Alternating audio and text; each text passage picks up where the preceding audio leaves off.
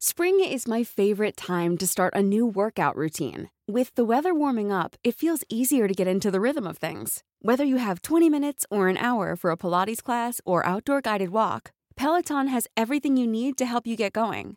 Get a head start on summer with Peloton at onepeloton.com. Este programa está patrocinado por todos ustedes.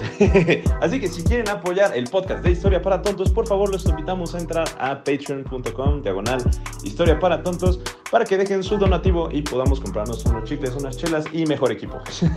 los quiero. Bienvenidos a Historia para Tontos, el podcast número uno de historia en México y Latinoamérica, en el que pensamos que, si no te gusta la historia, es... Porque te la enseñaron mal. Acompáñanos a Miñateca en esta aventura en la que trataremos temas históricos de actualidad y cultura de una manera muy divertida y fácil para que todos puedan entenderla. Y recuerda que no hay historia si no hay un... ¡Eh! Comenzamos. ¿Le damos ya o qué? Bienvenidos, bienvenidos sean a esta emisión. ¿Cómo estás? Welcome, welcome again to the best history podcast ever. Ever, forever. O sea, el podcast más verga para quien no habla inglés. ¿Cómo están, muchachones? Bienvenidos a esta edición, a esta bonita edición Del de- podcast. Del podcast de Historia para Tontos, en el que dos güeyes platicamos historia para hacerlo un poquito más interesante. Y pues yo, como siempre, me presento, soy Iker y hoy me acompaña Historia para ñeros. Güey. ¿Cómo está el Ah, canal? no, ese es el tío Cardef, güey. Ese es el historia para ñeros. Hay que invitarlo. Hay que invitarlo Hay que invitarlo un al día tío para Cardef, hacer-. Sí, estaría chido. Para güey. hacer una historia para ñeros. Pero si no han visto, aquí mi compadre se, se hizo su ñero corte y se ve que derrama flow. No, no, no es ñero corte. Que derrama es el corte TikToker. El corte TikToker. Corte TikToker con flow. Aparte me regalaron ropa Vans, güey. Entonces ahora sí. Uy, ahora sí que derrama flow ladies. No, más digo. No, ya no. Men's no. hide your, hide your kids, hide your wife. Este hombre viene con Tokio. Pero bueno, Iker, ¿qué tema te traigo hoy? ¿Qué tema me traes hoy? ¿Qué? Eso me encanta que digas, que tú me traes el tema a mí. Esos son los temas que a mí me Yo gustan. te traigo, pero pendejo, amigo. Hoy me traes. Uy. Uf, chulada. Hoy el tema que nos traes ya traíamos previsto este tema hace mucho tiempo y de hecho es que lo, lo demoramos porque teníamos se- sentimos que tuvimos que estudiarle tantito más. Eh, es que Y aún así nos va a faltar. Pinche tema enorme, ¿no? Y es que de este, o sea, tan solo de los subtemas podemos sacar podcast y podcast. Hay que invitar a un arquitecto que nos hable de la arquitectura de estos güeyes, ¿no? Que por cierto, por si no saben de quién vamos a hablar, vamos a hablar de los mayas. Un arquitecto y yo, papá. Ah, pues sí, ¿verdad? Hoy vamos a hablar de los mayas. Mayas. De los mayitas. De Entonces, los- de los mayates. de los mayates. Ay, amigo, ¿vas a hablar de mí? Oye, habla de los mayates, de los bichitos, ah, de los bichitos. Es que parro, hay que, hay que respetar, amigo. Hay que respetar. Pero sí, hoy vamos a platicar de los mayas. De los mayas. Y hoy yo tengo la ventaja de que hoy voy a estar de apoyo. De personal de apoyo. Siempre estás de personal de apoyo, amigo. Uh, Siempre. yo- ah, pero el de Navidad, ¿qué tal? chamba. Uf, pues hasta bueno, también lo investigué. Ah, ok. Ay, sí, tú vas a ser, mi, Yo apoyo. sí tú vas a ser mi- pequeño duende navideño. el pequeño duende navideño. Pero bueno, pequeño sí entonces nos vamos a adelantar. Y pues, ¿con qué vamos a empezar? Con los desde el inicio. Desde el inicio. Vamos a empezar desde el inicio, Desde como siempre. Desde el cero. Desde el cero. Ay, porque Oh. aparte, dato curioso. Claro que sí. Pues mira, amigo, los mayas son más antiguos de lo que la gente piensa, la verdad, porque, o sea, hay muchas personas así de que hablan mayas y piensan que, pues que así, nada más que, ¿qué sabes tú? A ver, cuando te viene a la cabeza maya, ¿qué piensas, güey? Chichen Itza. Chichen Itza, güey, Palenque, Palenque, para nuestros amigos eh, centroamericanos, pues, ¿cómo se llama? Copa- Copán, Copán. ajá, en Honduras, sí, en o sea, Honduras. no, o sea, o pues piensas como la gente maya actual, ¿no? Sí, sí, porque de hecho también eso, eso pasó de los mayas, que jamás desaparecieron. Sí, claro, eso es un pueblo indígena que todavía existe, Que todavía ¿no? existe. Y que conserva sus culturas, conserva sus tradiciones y que son un chingo. Creo que es el segundo pueblo más grande eh, indígena en México, Wow. después de los nahuas. Después de los nahuas, Sí, ok. o sea, Sí, eh, sí, sí sí. son un buen. o sea, no es poca cosa. Y ¿no? pues como sabrán, en- como si escucharon el podcast de la Guerra de las Castas, pues ya sabrán que los mayas son unos cabrones, ¿no? Nunca se dejaron y nunca se van a dejar. Nunca se van a dejar. Así que, Pues bueno, amigo, vamos a empezar. Los mayas, así como que los primeros vestigios de, de los mayas, así de la gente que, que, pues, se cree que fueron los antecesores de los mayas, estuvieron por ahí del 8000 antes de Cristo. Ok. O sea, son antiquísimos, güey. O sea, pero pues era el periodo arcaico, o sea, cuando la banda apenas estaba descubriendo pues la agricultura, se estaban haciendo los primeros asentamientos. Pero pues, ¿qué pasa? Pues hace cuenta que sale una cultura por ahí en Tabasco que se llama los Olmecas, que después hablaremos de ellos, que es una cultura muy importante.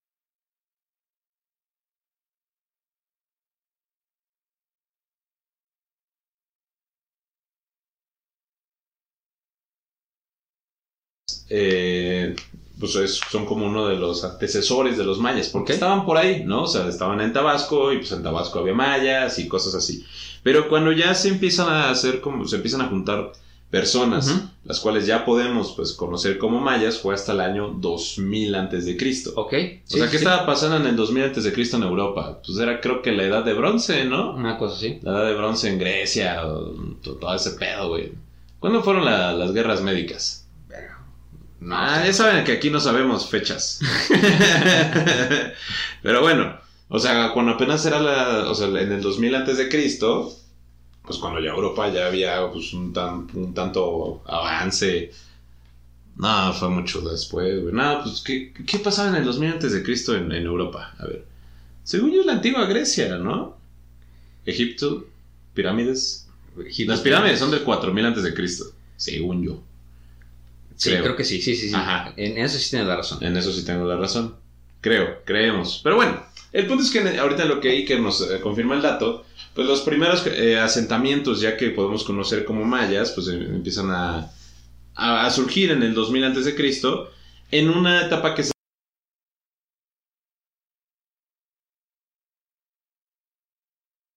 Estaba la civilización sumeria, se supone. en el 2000 antes de Cristo. En los 2000 antes de Cristo. En ciencia y tecnología estaba Mesopotamia.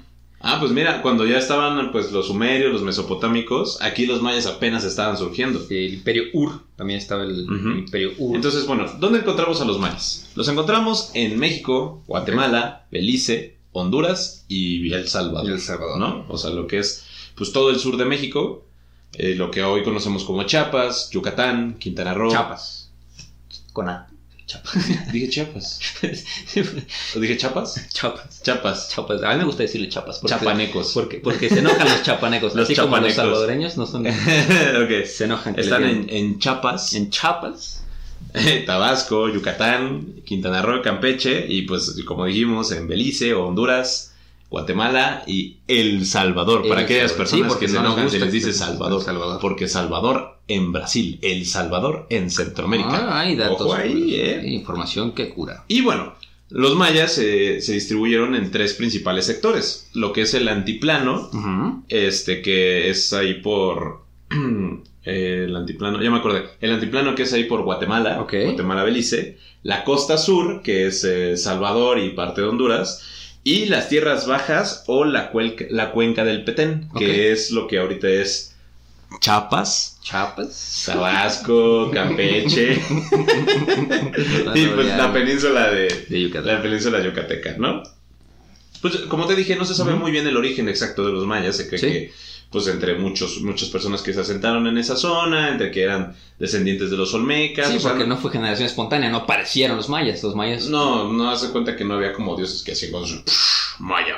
Sí, sí, sí. Aunque en la, en la cosmovisión, pues sí. sí, los dioses los crearon, ¿no? A, a los, a los humanos. Del maíz. Ajá, Somos hombres del Hombres maíz. de maíz. Éramos hijos de dioses. De y bueno, te digo que los periodos mayas se dividen principalmente en tres. Sí, El preclásico, el clásico y el posclásico. ok. Los cuales pues también tienen subdivisiones. Y vamos a empezar pues obviamente lo que te digo que es el preclásico temprano.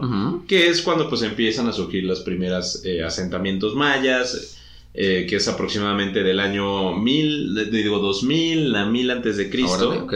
Ajá. Entonces, pues empiezan a, a desarrollar, pues, pues un montón de pequeñas eh, ciudades, pero la primera, una de las primeras grandes ciudades de- del preclásico es eh, la zona arqueológica de Aguada Fénix, Ok. que se cree que se construyó por ahí del 1000 antes de Cristo, o sea, Wow.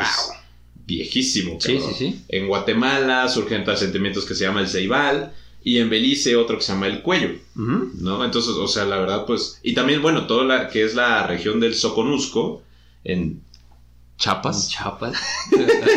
pues también empiezan a, a surgir muchos asentamientos mayas, y pues estas personas, eh, pues eran agricultores, se comenzaron a ser agricultores, sembraban principalmente el maíz, el frijol, la calabaza, el chile, pues entre otras cosas, y algo muy curioso es que ellos no, no les interesó mucho como la domesticación de animales. A pesar de que, bueno, aparte de que no había, Era más, más agricultura. era más agricultura y pues obviamente a pesar de que los mayas conocían el uso de la rueda, pues como no había animales de tiro ni nada de eso, pues obviamente no era como algo muy útil, ¿no? Sí, no. Pero no es como muchas personas que creen que aquí no conocían la rueda y que, y que cuando llegaron los Sí, españoles... porque con recuerde la que, que los españoles también nos trajeron los animales. O sea, Sí, sí, los sí. animales de tiro, las vacas. Sí, las vacas, los bueyes, Los caballos. caballos. burros, etc, etc. O sea, aquí no había, aquí no existía eso. Aquí no había burros. Nada más nosotros dos. Nomás nosotros dos.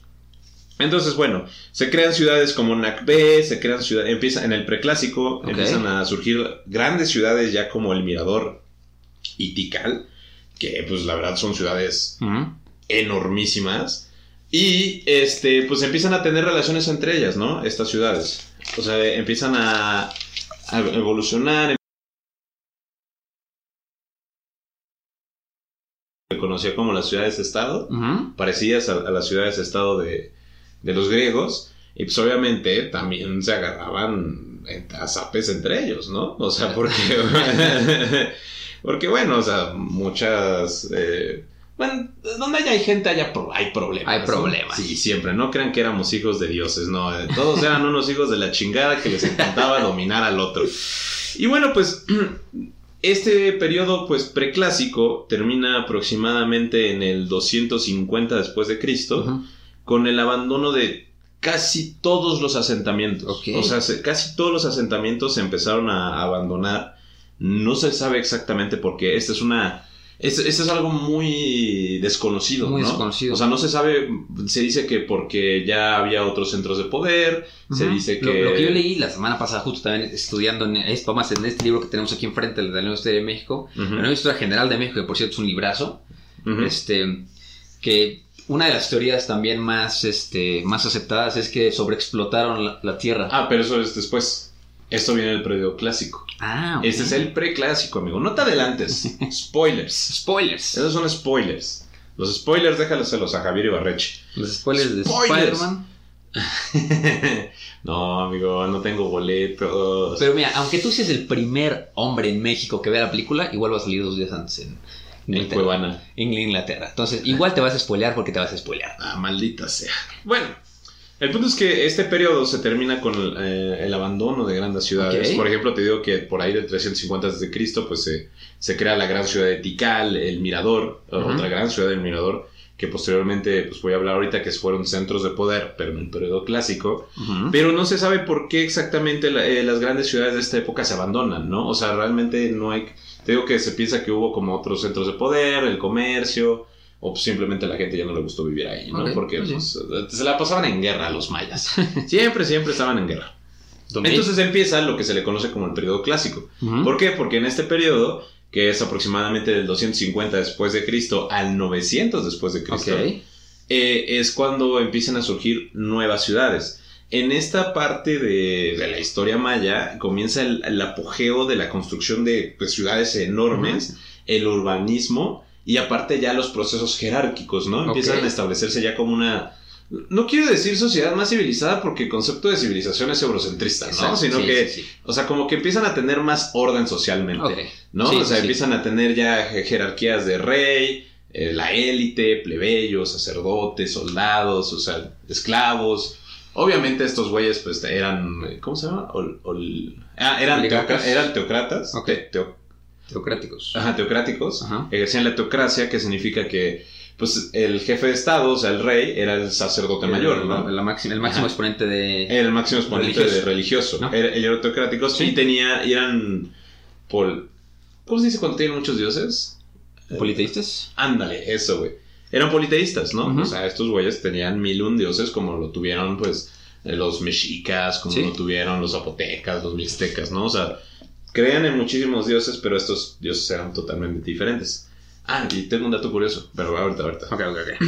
Este, entonces, bueno, ¿qué pasa? En esta parte, pues empiezan a surgir ciudades, pues, enormes, ¿no? Eh, Tikal se define como una de las ciudades más grandes. Las ciudades principales empiezan a tener, pues, entre poblaciones entre 50 mil a 120 mil habitantes. 120 mil es un resto. Sí, es un chingo, Cuernavaca. Para ti todo es Cuernavaca, güey. Es que es el único lugar que sé cuántos, cuántas personas tiene. es el único lugar que yo conozco.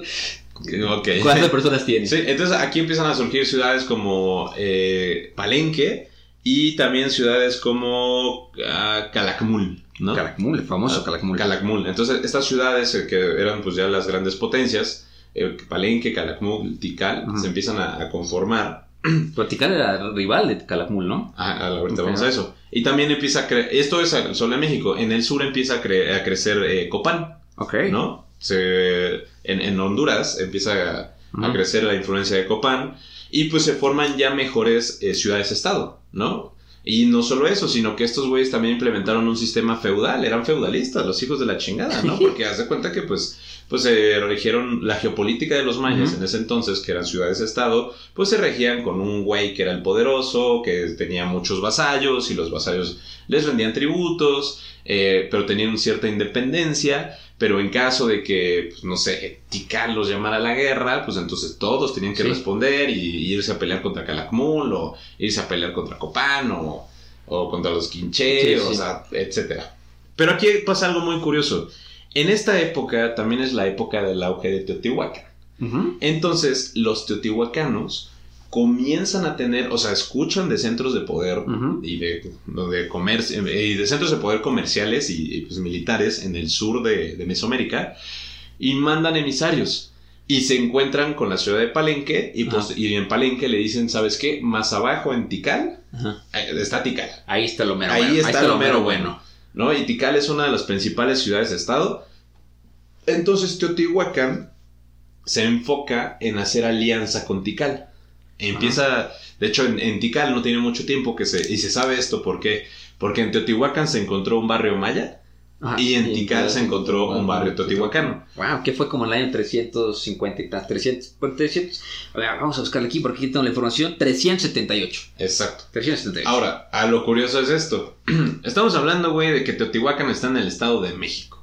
Sí. Tikal está en Guatemala, güey. O sea, ahora vete caminando, güey. De Teotihuacán a Tikal, neta, es un, güey, es un chingo, güey. sí, Para los que no son mexicanos, estamos hablando que de unos 3.000, 4.000 kilómetros. Ah, más, más, sí. A pie, güey.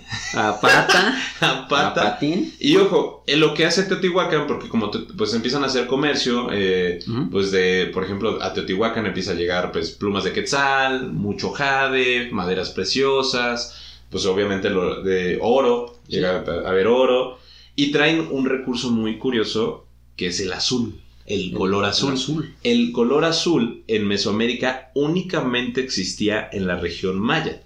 O sea, si ustedes van a una zona arqueológica aquí en México y encuentran una pintura de color azul, sí o sí tiene referencias mayas. No, sí o sí la pintura es maya y sí o sí vino de, de esta región, ¿no? O sea, el azul maya es, es un pigmento que, que se te utiliza en minerales. O sea, porque aquí es como ya utilizaban procesos químicos inclusive, ¿no? O sea, porque pues, no lo podía sacar de cualquier lugar. Así como dijimos en el podcast pasado, que el. Morado. Del morado. tiro. Ajá. El, el morado era pues justamente como súper difícil Sí, sí. de extraer. Pues aquí era el azul. Y el azul era nada más, sí o sí, se encontraba con minerales que estaban en el sur de México. Entonces, algo muy curioso es que si tú vas a Teotihuacán, encuentras el azul maya. Sí. Si tú vas a Monte Albán, encuentras el azul maya. Si vas a Xochicalco, encuentras el azul maya. O sea, para que veas la, la gran influencia de los mayas en ese, en ese, en el periodo clásico, Sí. por el gran comercio que había con Teotihuacán. No, y, y de hecho sí, o sea, ahorita hoy en día si vas a una tienda de pinturas, Encuentras el azul maya. O sea, es un, es un tipo de azul específico. Sí, es que y, y para, y para que no se lo imaginen, es como un azul turquesa aproximadamente, pero no es turquesa. O sea, Sí, es, es, es azul un- maya. es azul maya. Azul maya, así Sí, como el blanco titanio que es eh, aquí- en China, el azul maya. Sí, aparte, o sea, este azul maya, que eh, obviamente es con pues, colores naturales, es de color intenso, es resistente a la luz, no se corroe, no se decolora, O sea, se queda impregnado Sí. por muchísimo tiempo, no, no lo tienes que retocar. O sea, esa madre era... Ah, pues si ha durado desde los mayas hasta ahorita que lo puedes ir a ver a Teotihuacán, digo, a Teotihuacán. Si ha durado tanto, pues, o sea, Sí, no, o sea, está, está muy cabrón. Entonces, ¿qué es lo que empiezan a, a tener un gran comercio? Ese comercio, por ejemplo, hace que crezca Palenque ok. y hace que crezca la influencia tutihuacana. Para los que no sepan, los tutihuacanos, pues fue una, una cultura que existió en el Estado de México, en, por ahí del año 250 después de Cristo, 300 después de Cristo, que eh, fue la cultura de mayor influencia de su época.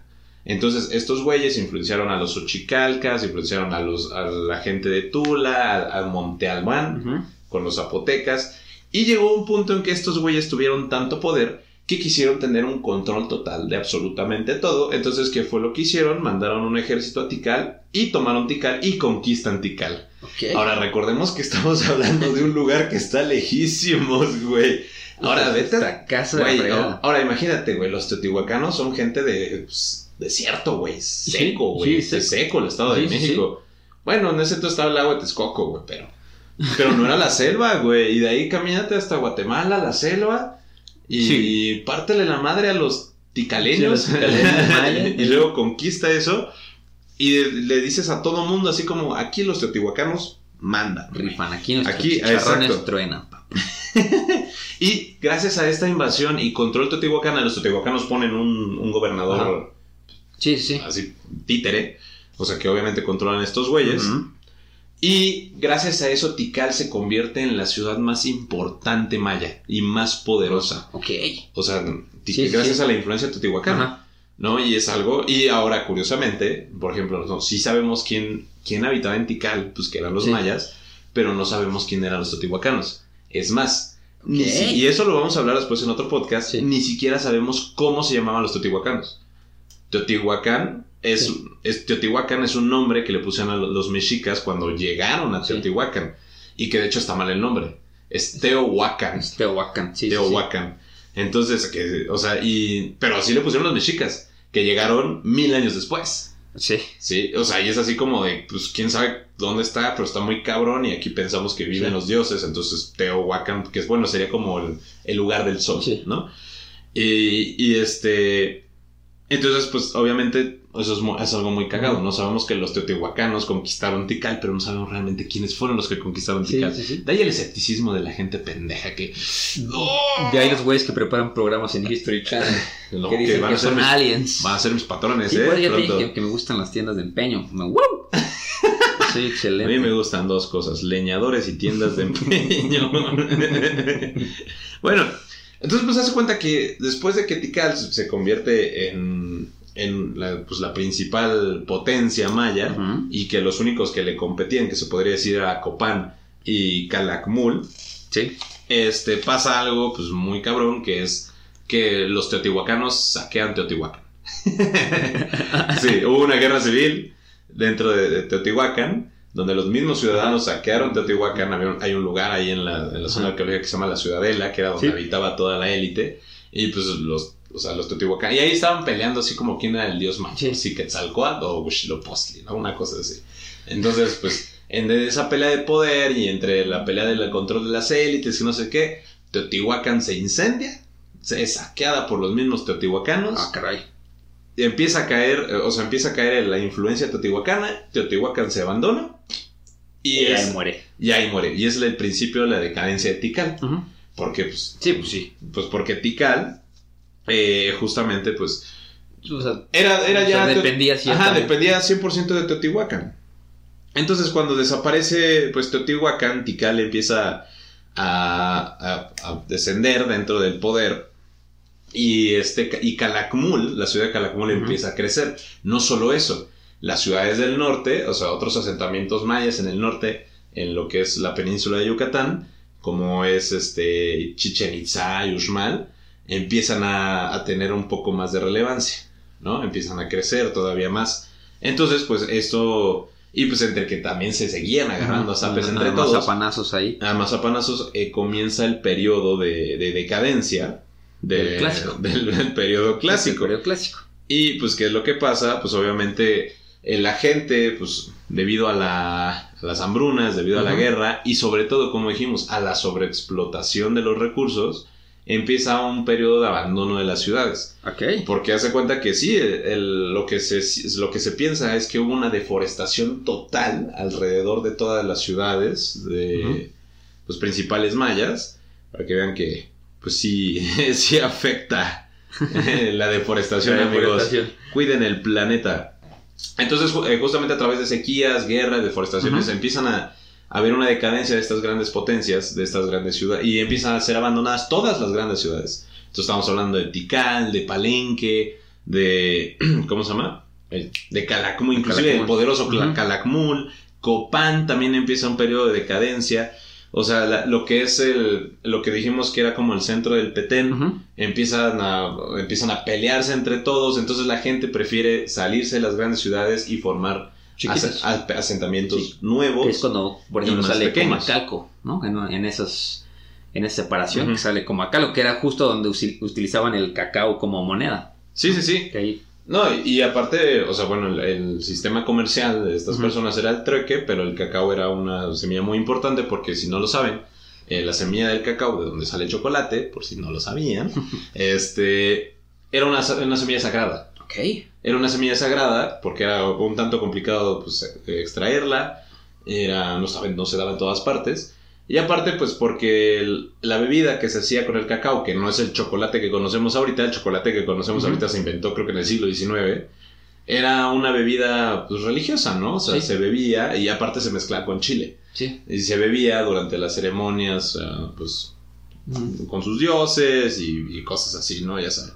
Entonces, eh, en este, durante la decadencia del periodo eh, clásico, eh, justamente lo que pasa con los mayas es que se dejan de concentrar ya en construir grandes ciudades, ¿no? Porque como los grandes imperios y las grandes jerarquías y los grandes reinos empiezan a caer, ya la gente ya no tiene como ese interés de construir ciudades enormes y levantar estelas y pues, mostrar, ¿no? Porque aparte se, se piensa que, por ejemplo, para hacer un palacio de Sí, la pues, élite, creo Se que te- necesitaban- ajá, se te- te necesitaban miles de días, Sí. ¿no? Se- Y se- vidas. vidas. Miles de vidas ahí. Sí, entonces, pues, durante ya la decadencia pues, de todos, todos estos, este, estas grandes ciudades, empieza el auge de otras, ¿no? Eh, como dije, se empiezan a concentrar grandes poderes en el norte de, Me- en el norte de la península de Yucatán, y pues eh, empiezan a salir ciudades como que conocemos como ahorita Chichen Itza, Uxmal, Mayapán, eh, Pot- Potonchan, Tayasal, Cozumel, Cozumel. Bacalar y Cachet, Cachete, Chatemal, Chatemal. o- Chatemal. Ajá. Ok. O sea, empiezan a, salir muchas, muchas eh, ciudades nuevas, pero que ya no tienen la importancia o el poder que tenían eh, con Sí, anterioridad, las ¿no? primeras Ajá, grandes urbes. las primeras grandes urbes, porque ya empieza, pues, es el periodo de decadencia de Sí. los mayas. Pero estamos hablando que el periodo de decadencia de los mayas empieza en 950 antes de, de- después de Después Cristo. de Cristo, ok. O sea, que cuando llegaron los españoles aquí en 1512, 1512.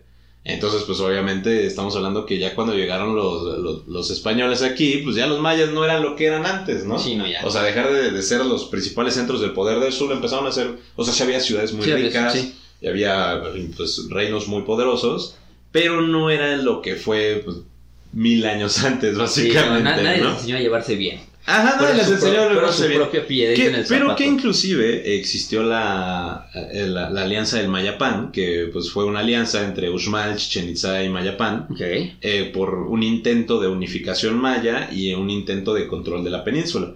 Porque pues Sí. obviamente la- lo que era pues Cozumel, Bacalar y todos estos lugares, pues eran como los rivales, ¿no? Pero al final también la, la alianza del Mayapán terminó pues yéndose a la, a la, a la shit. A la- Porque pues sí, lo- los mayas, los mayas parecían... eh, los mayas son como ese capítulo de, de Los Simpsons, así como de... Los mexicas son enemigos de los tlaxcaltecas. Ah, no, los tlaxcaltecas son enemigos de los mexicas. Así como los mexicas son enemigos de los zapotecos. Y los zapotecos son enemigos de los mayas. O los mayas con los mayas. Los mayas con los mayas. Malditos mayas arruinaron la península. sí, era más o menos así. Entonces, pues, o sea, empiezan a, a surgir estas grandes ciudades, pero te digo que ya el, el auge de ellas no era lo mismo. Aparte de que, pues, como no se llevan entre ellas, pues también empiezan a pelearse entre ellas. Este, hay un, hay una, hay- se, se estancan arquitectónicamente. O sea, a pesar de que Chichen Itza es una de las principales Spring is my favorite time to start a new workout routine. With the weather warming up, it feels easier to get into the rhythm of things. Whether you have 20 minutes or an hour for a Pilates class or outdoor guided walk, Peloton has everything you need to help you get going. Get a head start on summer with Peloton at onepeloton.com. maravillas del mundo, era así como de lo último más cabrón que construyeron Sí, sí. los mayas. O sea, ya no estaban tan concentrados en armar esas, pues, Sí, grandes, sí. ajá, grandes pirámides. Y aparte, pues, había constantes guerras, ¿no? Siempre se agarraban a zapes, siempre se agarraban Sí. a zapes. Y, y era algo que ya no dejó proliferar más allá de eh, a, a los mayas, ¿no? Por ejemplo, lo que fue en, en Guatemala, todavía se hizo una unificación del reino quiché. O sea, se, se creó el reino quiché y el reino quiché pues fue un reino pues bastante poderoso que todavía se enfrentó contra los españoles y que todavía pues dominó pues una gran parte de Guatemala. Este, y... Pero aún así, o sea, a pesar de que habían estos pequeños reinos poderosos, no eran como la gran cosa. No se comparaban para nada a los mexicas. Y por ejemplo, los mexicas con Ash- a- a- Ayaxacatl, me parece, este, conquistaron a los quichés. Cuando, a- a- bueno, un, un Ajá. tlatoani mexica escucha que hay un reino en el sur bastante poderoso, los quin- qui- quiché o quinché, Ujú. quiché, quinché, ay, ahorita te digo, quiché, Quiché. Ajá. Ajá. Escucha el reino quiché en, en Guatemala. Entonces ese güey acaba de conquistar a los, a los mixtecos, ¿no? Acaba de derrotar a los mixtecos, acaba de derrotar a los zapotecas y se fue a lo que es la, la zona del Soconusco y se fue a Chiapas, hizo conquistas por allá y Moctezuma II, eh, Moctezuma II manda emisarios con el reino quiché y le dice como de, güey, mira, o sea, el, el hijo de... Sí, sí, sí. Ajá. Les dice, mira, güey, al chile no quiero partirte la madre, porque lo voy a hacer. Mejor dame tributo, ¿no? Entonces pues, los quichés Pues dijeron como verga, güey. Y pues como este vato, o sea, vieron que este vato venía Sí. conquistando todo, pues dijeron, pues Bueno, ya ni pues modo. bueno, pues ya ni pedo, güey. Entonces eh, tuvieron que, pues obviamente, este, ¿cómo se llama? Pues, pues, dar tributo a, a los mexicas. Así que para la gente que piensa si los mexicas eran buenas personas, no, lo eran. Entonces, bueno, pues en este postclásico también ya se da la, el abandono de Chichen Itza, ya se da el, abandono de Uxmal. O sea, les digo que estas ciudades, a pesar que eran muy grandes, muy bonitas y muy poderosas, Sí, No, no nunca- prosperaban. Nunca se llevaban nunca bien. se Les llevaban faltó- bien, no prosperaban y pues valían madres Les faltó todos. gobernanza. Si le pudiéramos poner un término muy moderno. Le- faltó, haz de cuenta, les faltó un Alejandro Magno. Les faltó. Les faltó un Alejandro Magno totalmente, un Alejandro Sí, sí, Magno de Macedonia que los unificara a todos y ya, o Y sea, ya. hicieran algo verdísimo. Sí. Sí, porque pues te digo que era como... Porque también parte de todos los pedos que tenían era esta cosa de que eran politeístas y unos adoraban a otros, otros adoraban a otro y, y, pues mientras más asentamientos se hacían, más variaba la... O sea, más variaban las religiones, ¿no? Pues, eh, ajá, se podría decir, pero es que hace cuenta que era como... Hace cuenta que era como... Híjole, vamos a, vamos a molestar a los españoles. era como España, es- eran como España así de que había gallegos, de que había, este, catalanes, eh, o sea, había de todo un poco y obviamente pues todos eran diferentes y hablaban, a pesar que todos hablaban maya, pues quien cuenta que era como... dialectos. Ajá, tenía sus propios dialectos, entonces no, no se llevaban bien Sí. por eso, porque había diferencias culturales. Actualmente pues todos hablan maya, pero son muchos tipos de maya. Exacto, sí, sí, ¿no? Entonces, o sea, a lo mejor se podrán... Haz cuenta que es un español portugués, que como que les podrás entender, pero como que no hablan Pero bien. como que no hablan bien. Ajá, sí, sí. exacto. ¿No? O sea, como te puedas comunicar con ellos, pero no es lo mismo. Ok. Entonces, pues obviamente hay diferencias culturales y pues la península de Yucatán es enorme. Sí, sí. Entonces, imagínate. Y más el control de los recursos. O sea, y ya principalmente en este periodo postclásico, antes de ya el periodo de la conquista, en las ciudades ya se concentraban más en asentarse donde había eh, ojos de agua permanentes, ¿no? O sea, donde hubiera agua. Sí, ya, ya no era tanto de vamos a... Vamos a aventurarnos así a mitad de la selva y vamos a crear así una Vamos a experimentar a ver qué sale de aquí. sí, exacto. Para 100 años después de abandonarlo porque no se pudo. Entonces, pues ya cuando llega el periodo de la conquista, pues que fue en 1517, 17. ajá. Ya en el periodo de la conquista en 1517, pues una carabela española eh, naufraga, bueno, les agarra una tormenta, un huracán, naufraga en lo que ahora conocemos como Yucatán, y ahí los indígenas, pues, o sea, obviamente los vieron, y como personas ap- apaci- ¿cómo se- como personas eh, civilizadas, los mataron a todos. Excepto a un personaje que conocemos como Gonzalo Guerrero, y a uno de esos, y a- creo que... chismecito. Ese es un chismecito. Ajá, tenemos un chismecito maya. Excepto a que puede ser una microhistoria, Gonzalo Guerrero. ¿Qué, qué le pasó? ¿Qué hizo en, cuando escapó? Porque se les peló. Se les peló, pero lo capturaron. Sí, sí, sí. Sí, se les peló, pero lo capturaron. Y también a este Juan de Grijalva Juan de le pasó Grijalva. lo mismo. Para los que no sepan quién es Juan de Grijalva, Juan de Grijalva fue uno de los primeros exploradores de la península de Yucatán y posteriormente fue uno de los acompañantes de Hernán Cortés durante Sí. el proceso de conquista. Juan de Grijalva eh, también ayudó como traductor maya, porque ese güey también Sí. hablaba maya. Pero bueno, hablemos de un poco de Gonzalo Guerrero. Para, para no el- el- la microhistoria de Gonzalo Guerrero, Gonzalo Guerrero lo conocemos como el padre del mestizaje. Wow. El- es el padre del mestizaje, ¿por qué? Porque se, bueno, no se conoce de otro, pero de así que esté históricamente, se sabe que Gonzalo Guerrero fue, un, fue primero un esclavo, Sí. lo iban a sacrificar. Al final lo salvaron, lo hicieron esclavo, y de esclavo pues trascendió Sí. como un ciudadano maya, el güey aprendió maya, adoptó Ah, las cult- la cultura maya, adoptó a los dioses mayas, e inclusive llegó a ser un gobernante maya. Ok. Y que posteriormente peleó contra los españoles. Algo así como un Atlestan. Ándale, como un Atlastán. Entonces, eh, este güey, pues, eh, enseñó a los mayas a pelear contra los españoles y los españoles lo conocían como el renegado. El renegado. Gonzalo Guerrero, el renegado. Pero bueno, eso es básicamente, no, no les voy a spoiler más de quién era. Es una historia muy interesante, es un chisme muy cabrón. Pero pues es el padre del mestizaje porque fue el primer güey que se mezcló Me con- imagino en, lo- en los cates y de la nada los españoles así como Leonardo DiCaprio así. ¡Ah! Ese güey yo lo topo, güey. Te imaginas así como, ¿por qué verga este maya tiene ¿Por qué, barba? por qué tiene barba y es blanco, güey? ¿Por qué dijo, hostias, tío, cojones? ¿Por qué este güey está jugando Minecraft? ¿Por qué ese güey tiene la cabeza cuadrada? ¿Por qué este güey está viendo Aaron Play? bueno, entonces, eh, empiezan a, a- a existir eh, con la llegada, a partir de 1517, eh, con la llegada de muchos españoles, empieza a existir esta... eh, empiezan a coexistir los mayas y los españoles hasta que se da la primera batalla eh, formal y grande Sí. en Tabasco eh, con los españoles contra los mayas, ahí que...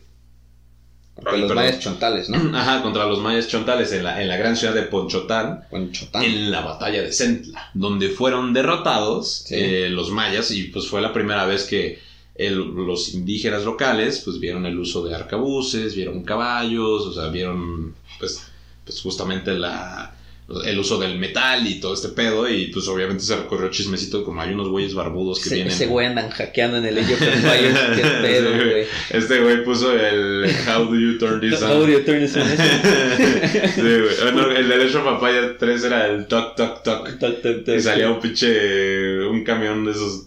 Monster Truck, güey, que destruía todo, güey. El toc toc ¿Y tú por qué traen un Mustang Shelby azul? ¿Por qué dispara piedras? Yo nada más andaba acá. ululululu. Ah, no, el de of Mythology, ¿cuál era, güey? El. O Canadá, güey. Y salía un osito, güey. bueno, pues empieza este tipo de. O sea, empieza ya el contacto con, eh, con los mayas. Con, después de la batalla de Centla, pues obviamente todos los mayas se ponen en guardia. Eh, muchos eh, deciden huir a las selvas. Tras la caída de, de Tenochtitlan, pues se recorre el chismecito. Porque, ah, bueno, ojo. Para. eh, Hernán Cortés tiene unas cartas por ahí. Porque Hernán Cortés me parece que también estuvo en África.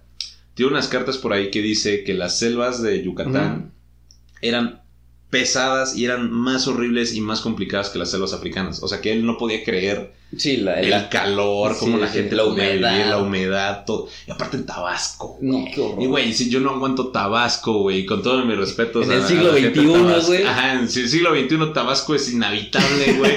Puta, güey, imagínate en el siglo XIV, digo, en el siglo XVI, cabrón, no. Cargando una pinche armadura Una enorme, armadura, aparte, güey, era cuero. Luego arriba armadura, güey. Y luego lo- los...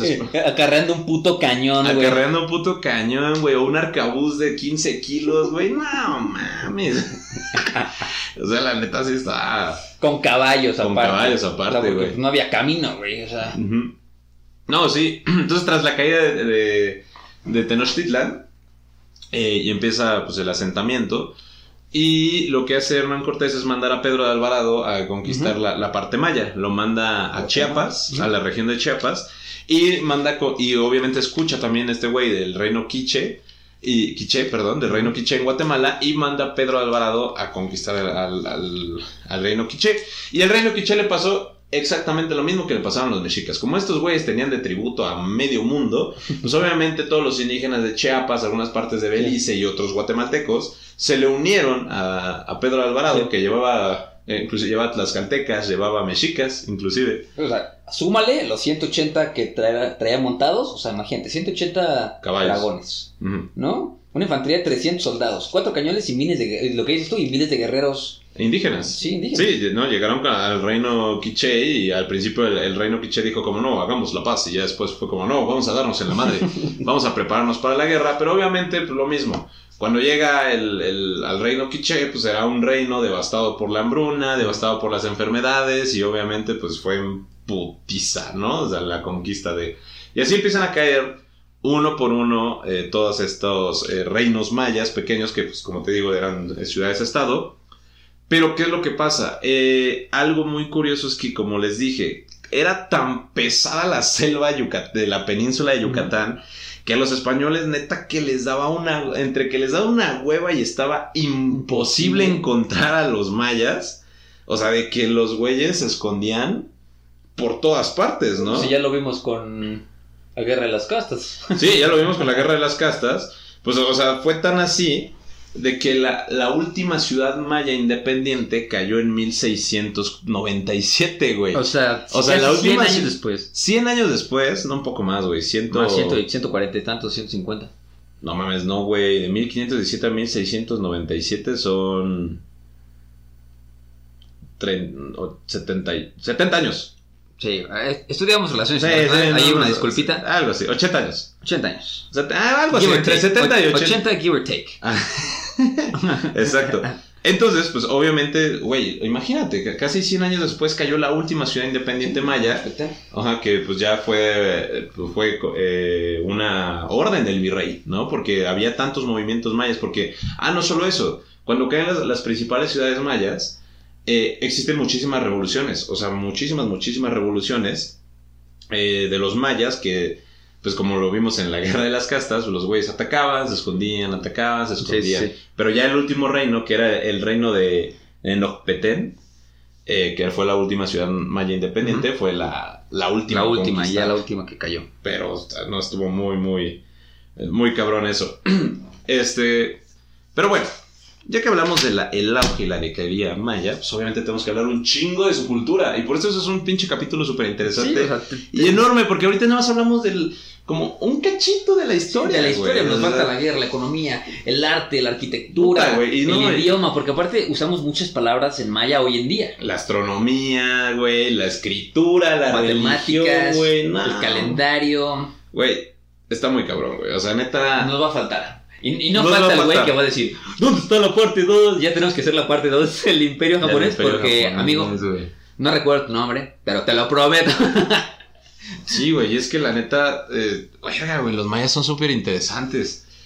Pero bueno, eh, ¿por qué no hablamos tantito nada más de ellos, no?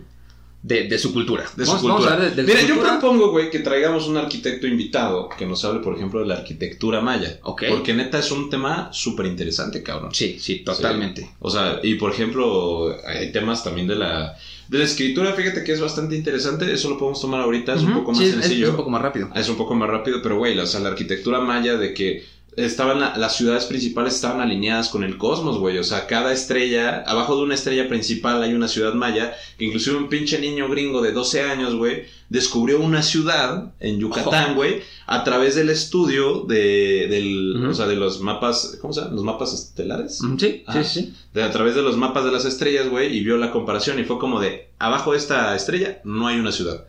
Entonces mandó a informar a Lina, güey. Y Lina fue y descubrió una ciudad, güey. Así, hijo de la pinche niña suertuda, güey. Ese era mi sueño. Puto. Me lo robó, maldita sea. Ahora Me tengo robó, que ser TikToker. sí, güey. Entonces, este. Ah, bueno, pues hablemos un poco, por ejemplo, de la. Este, ¿Cómo se llama? De, de la escritura maya, que es algo muy interesante. Miren, eh, la escritura maya es una de las más sobresalientes de esta época. O sea, es muy interesante, está muy cabrona, no solo porque es sobresaliente, sino que es de las más avanzadas de la época. Sí. Ellos fueron uno de los primeros que ya tenían una... No se podría decir alfabetización porque ellos, eh, como los egipcios, utilizaban jeroglíficos.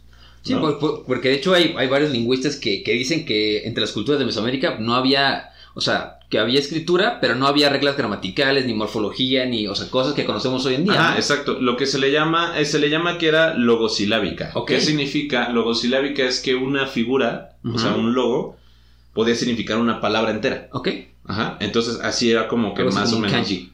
Ajá. Sí, sí, sí. Lo más parecido Sí, sí, sí. se me ocurrió. más o menos. Entonces, eh, ellos utilizaban un lenguaje logosilábico que justamente, pues, si uno lee el... Uno si ve este, Ujú. las estelas mayas, eh, de hecho, lo puedes ver que usualmente vienen en cuatro columnas. ok, sí, bueno, sí. dos columnas con, con- Es que, bueno, sí se podría hacer como cuatro, cuatro columnas. Dos columnas con cuatro filas. Ajá. Sí. Dos columnas con cuatro filas. El, el idioma maya se lee de izquierda a derecha, de arriba hacia abajo, en pares. ¿Qué Como significa? Como manga, güey. No, güey, el manga es de derecha a izquierda. Ah, perdón, güey. soy disléxico, no sé cuál es mi derecho. Sí, es de izquierda a derecha, de arriba hacia abajo en pares, y cuando llegas hasta abajo, saltas a la saltas a la segunda, a la columna. segunda columna y es lo mismo. De izquierda a derecha, de arriba hacia abajo. De hecho, la que descubrió el, el lenguaje maya, o sea, el- el- lo- justamente el sistema logosilábico, me parece que fue una bielorrusa. Wow. Ajá, fue una... una, eh, una Nunca, po- arquitecta- nunca podemos ser nosotros, me llevo la No, nunca podemos ser nosotros. No, güey, el que tradujo todo creo que fue un francés. Sí, sí, sí, sí, eso sí lo sabía.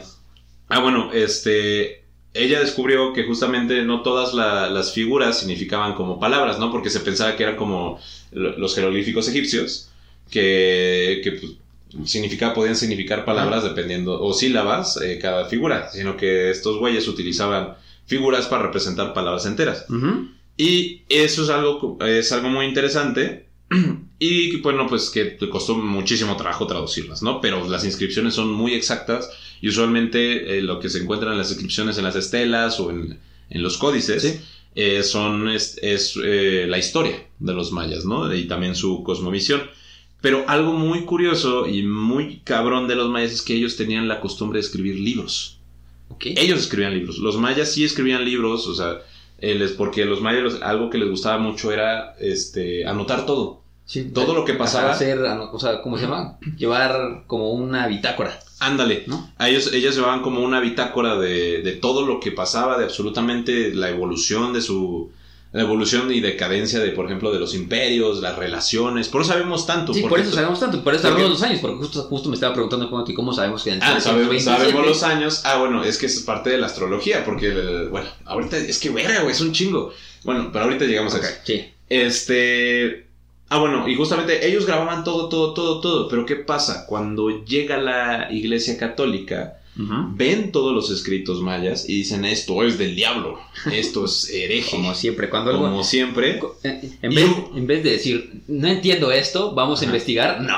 De, Exacto. de- un putazo ya es... No, ya, pa- o sea, pero lo cagado es que, por ejemplo, los primeros, los primeros historiadores en México fueron los sacerdotes. ¿no? Fueron los franciscanos. Sí. Porque ellos, y también fueron los primeros antropólogos en México. Bueno, que tú sabes cuál es la verdadera funcionalidad de la antropología. La conquista del otro. Oh. Así surgió la antropología. el entender al otro para poder someterlo y conquistarlo. Pero bueno, llega un cabrón que se llama Diego de Landa, que fue un obispo eh, que se encargó, y neta, eso fue su único trabajo, de quemar todo el conocimiento maya que se encontrara. O sea, todos los libros, se quemaron miles y miles y miles de libros, se destruyeron miles de estelas, se destruyeron miles de grabados eh, que tuviera que ver con conocimiento maya, porque el güey lo veía y pensaba que era herejía, y no solo eso, sino que pensaba que era como métodos de el lenguaje para la insurrección, Sí, ¿no? sí. Para la insurrección maya. Así como, así como por ejemplo de con los negros esclavos que no podían cantar porque era una manera de, Sí, sí. de comunicarse. Sí, que en Brasil se inventaron el, ca- el capoeira para practicar sus Ah, insurrecciones. ¿sí? Sí, sí, sí, justamente, bueno, pues eh, este güey, Diego de Landa, pensó que, pues que esto lo debía quemar porque era una manera de comunicar para hacer insurrecciones y aparte que era herejía, totalmente, ¿no? Cuando en verdad estos güeyes grababan historia. Sí, sí, sí. O sea, eran toda- y, y- y nada más sobreviven. Ah, porque aparte los códices que llegaron a hacer algunos eh, sacerdotes, también los mandó a quemar. no mames. Todo, güey, todo mandó a quemar porque este güey está tan mal de la cabeza que decía como es que, güey, es que nada, esto puede, esto amenaza la religión católica, ¿no? Y lo, lo que empezaron a hacer los mayas fue esconder todo. Porque ya sabía que si Ah, este güey lo con- encontraba lo iban a quemar y se quemaron miles y miles y miles de libros. O sea, y todavía, todavía hay decenas de miles de escritos que están repartidos por el mundo.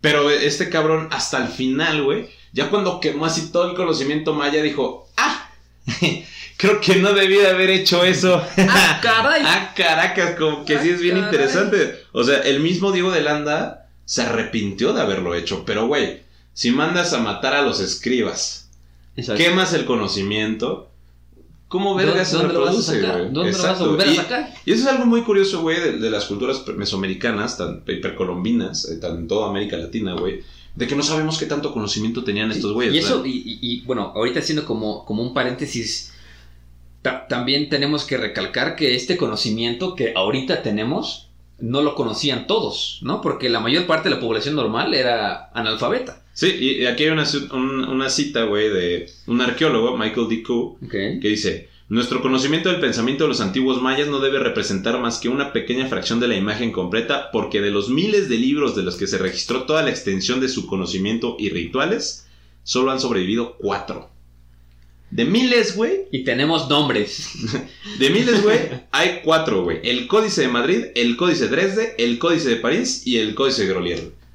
Son los únicos códices que tenemos del conocimiento maya, güey. Imagínate qué tanto conocimiento tenemos, güey, de los mayas. los Con solo cuatro códices, cabrón. Todo lo que acabamos de, de recitar ahorita. Solo vienen cuatro códices, güey. O sea, neta. Y, y obviamente, pues, bueno, el estudio y todo este pedo, güey. Pero fechas, pre- eh, gobernadores, güey, guerras, todo, todo. Aparte, sus rituales, conocimiento. Ah, porque los mayas eran botánicos, güey. Tenían un conocimiento sí, de la sí. herbolaria de una manera estúpida, güey. La medicina maya era muy buena. O sea, y aparte, o sea, está, está muy cabrón, güey. O sea, se han recuperado decenas de miles de textos, pero no son libros, o sea, son textos, güey. Sí, o sea, individuales de que es un pinche fragmento en una piel de venado, güey, que Sí. se encontró abajo de 30 mil piedras, güey. Sí, exacto. Pero no, no representa todo, güey. O sea, neta, imagínate todo el conocimiento que se perdió, güey, y que es algo fascinante, Y güey. ser escriba con los mayas era.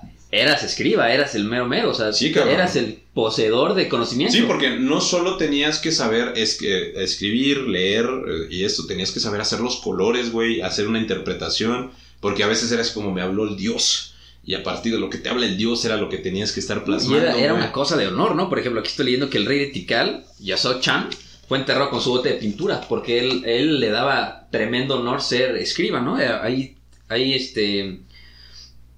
ahí, o sea, en el palacio de Copán, que ha sido identificado como el de un linaje noble de escribas, tiene restos que fueron enterrados con sus herramientas de escritura, o sea... Sí, güey, no, era todo un arte, güey. Te digo que así como lo, lo que eran los frailes eh, en algún tiempo que se dedicaban a, a transcribir libros sagrados y todo este pedo, güey, pues de que en tiempo de la de- del medievo, güey, era pinche... Eran los únicos que sabían escribir y leer, güey, excepto, a, a excepción de los reyes. Sí. O sea, era lo mismo con los mayas, güey. O sea, el sistema jerárquico, y es que ya, ya no hablamos también, pues podemos hablar de las jerarquías eh, mayas, güey, pero el sistema jerárquico, güey, obviamente el... O sea, que aparte de que eran teocráticos, pues el, el pinche rey, güey, era así, el que sabía todo, ¿no? Era el con, con mayor conocimiento. Entonces, o sea, neta, lo- los mayas eran una cosa muy cabrona, güey. Y también eh, no eran homófobos, homófobos. Los güeyes tenían un ritual eh, por ahí extraño de que para pasar a la adultez eh, tenías que tener sexo con un sacerdote. Era, era como parte del ritual. ¡Ay, qué ofertón! Ah, lástima que desaparecieron. ¿Qué te parecieron? Qué lástima que terminó la cultura Y maya. el podcast, ya, porque... y el podcast, y el podcast, ya llevamos una hora, amigo. Bueno, Ah, casi, sí, 55 casi una hora. Pero bueno, O sea, y bueno, yo creo que para terminar esta parte de los mayas, porque si no nos vamos a seguir y seguir y seguir y seguir. Ese sí tiene que tener parte 2, seguro. Seguro, Seguro, para hablar sí. de la economía, del arte, de la arquitectura, del idioma. De la astronomía, güey, del guerra. calendario, la religión, la mitología, güey. Yo quiero. Yo, yo voy a hacer una microhistoria del Popol Vuh, güey. Pinche Popol Vuh, neta. Es Sí, una, es- una otra. joya, güey, de Hunakpu e Ishbalanque. Eh, todavía me acuerdo, güey. perro. Tú Sí, güey, de los cuatro, de los cuatro pisos del inframundo, güey, de cómo, cómo vencieron a, lo- a los demonios del inframundo, güey. No, hombre, no. Amigos, si ustedes son religiosos, lean eh, el. Ay, se me fue el nombre. El, el Popol Vuh.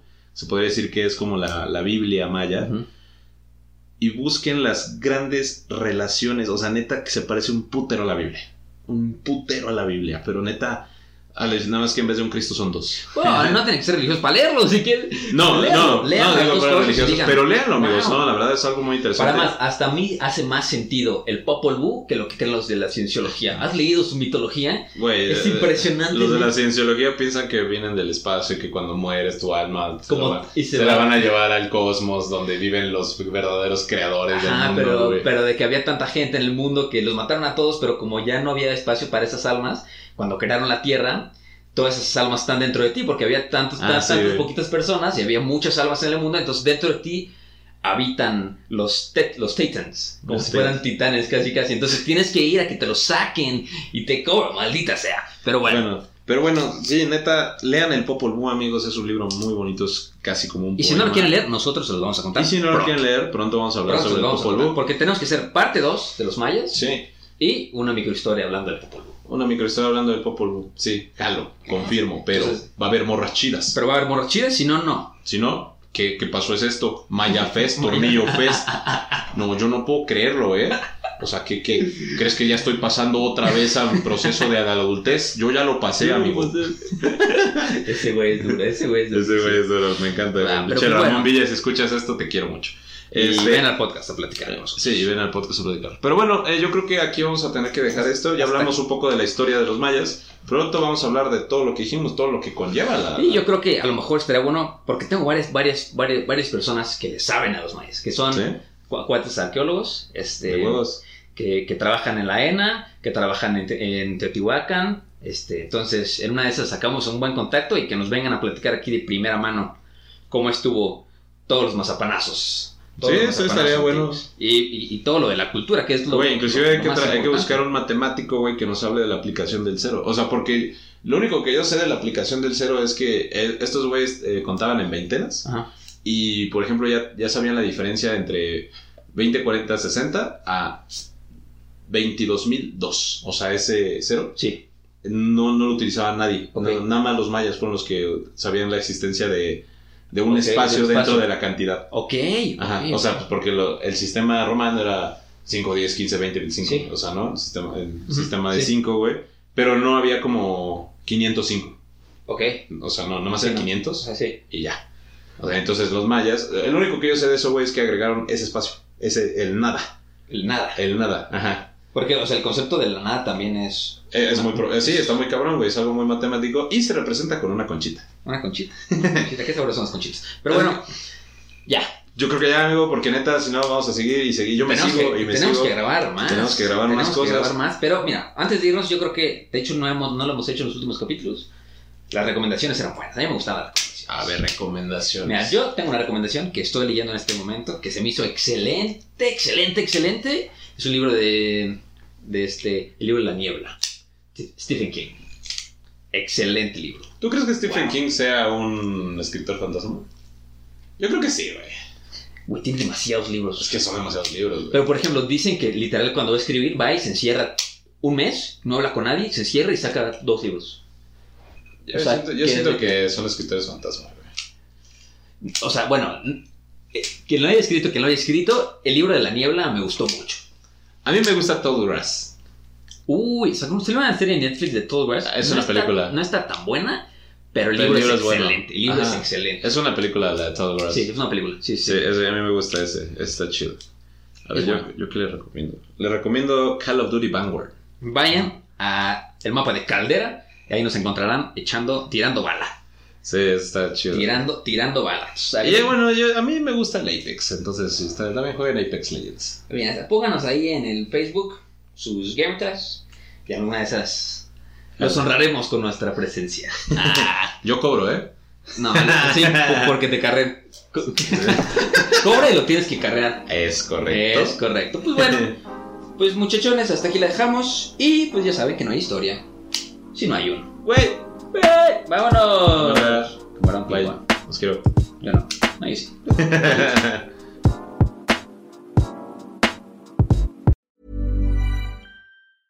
Hey, folks, I'm Mark Marin from the WTF Podcast, and this episode is brought to you by Kleenex Ultra Soft Tissues, your ally to help tackle your allergy symptoms this season. I love the change of seasons, but nobody loves pollen and all those other things floating in the air that make you sneeze during this nice weather. Kleenex Ultra Soft Tissues are hypoallergenic and allergist approved, so fight back against watery eyes and runny noses without worrying about irritating your skin. For this allergy season, grab Kleenex and face allergies head on.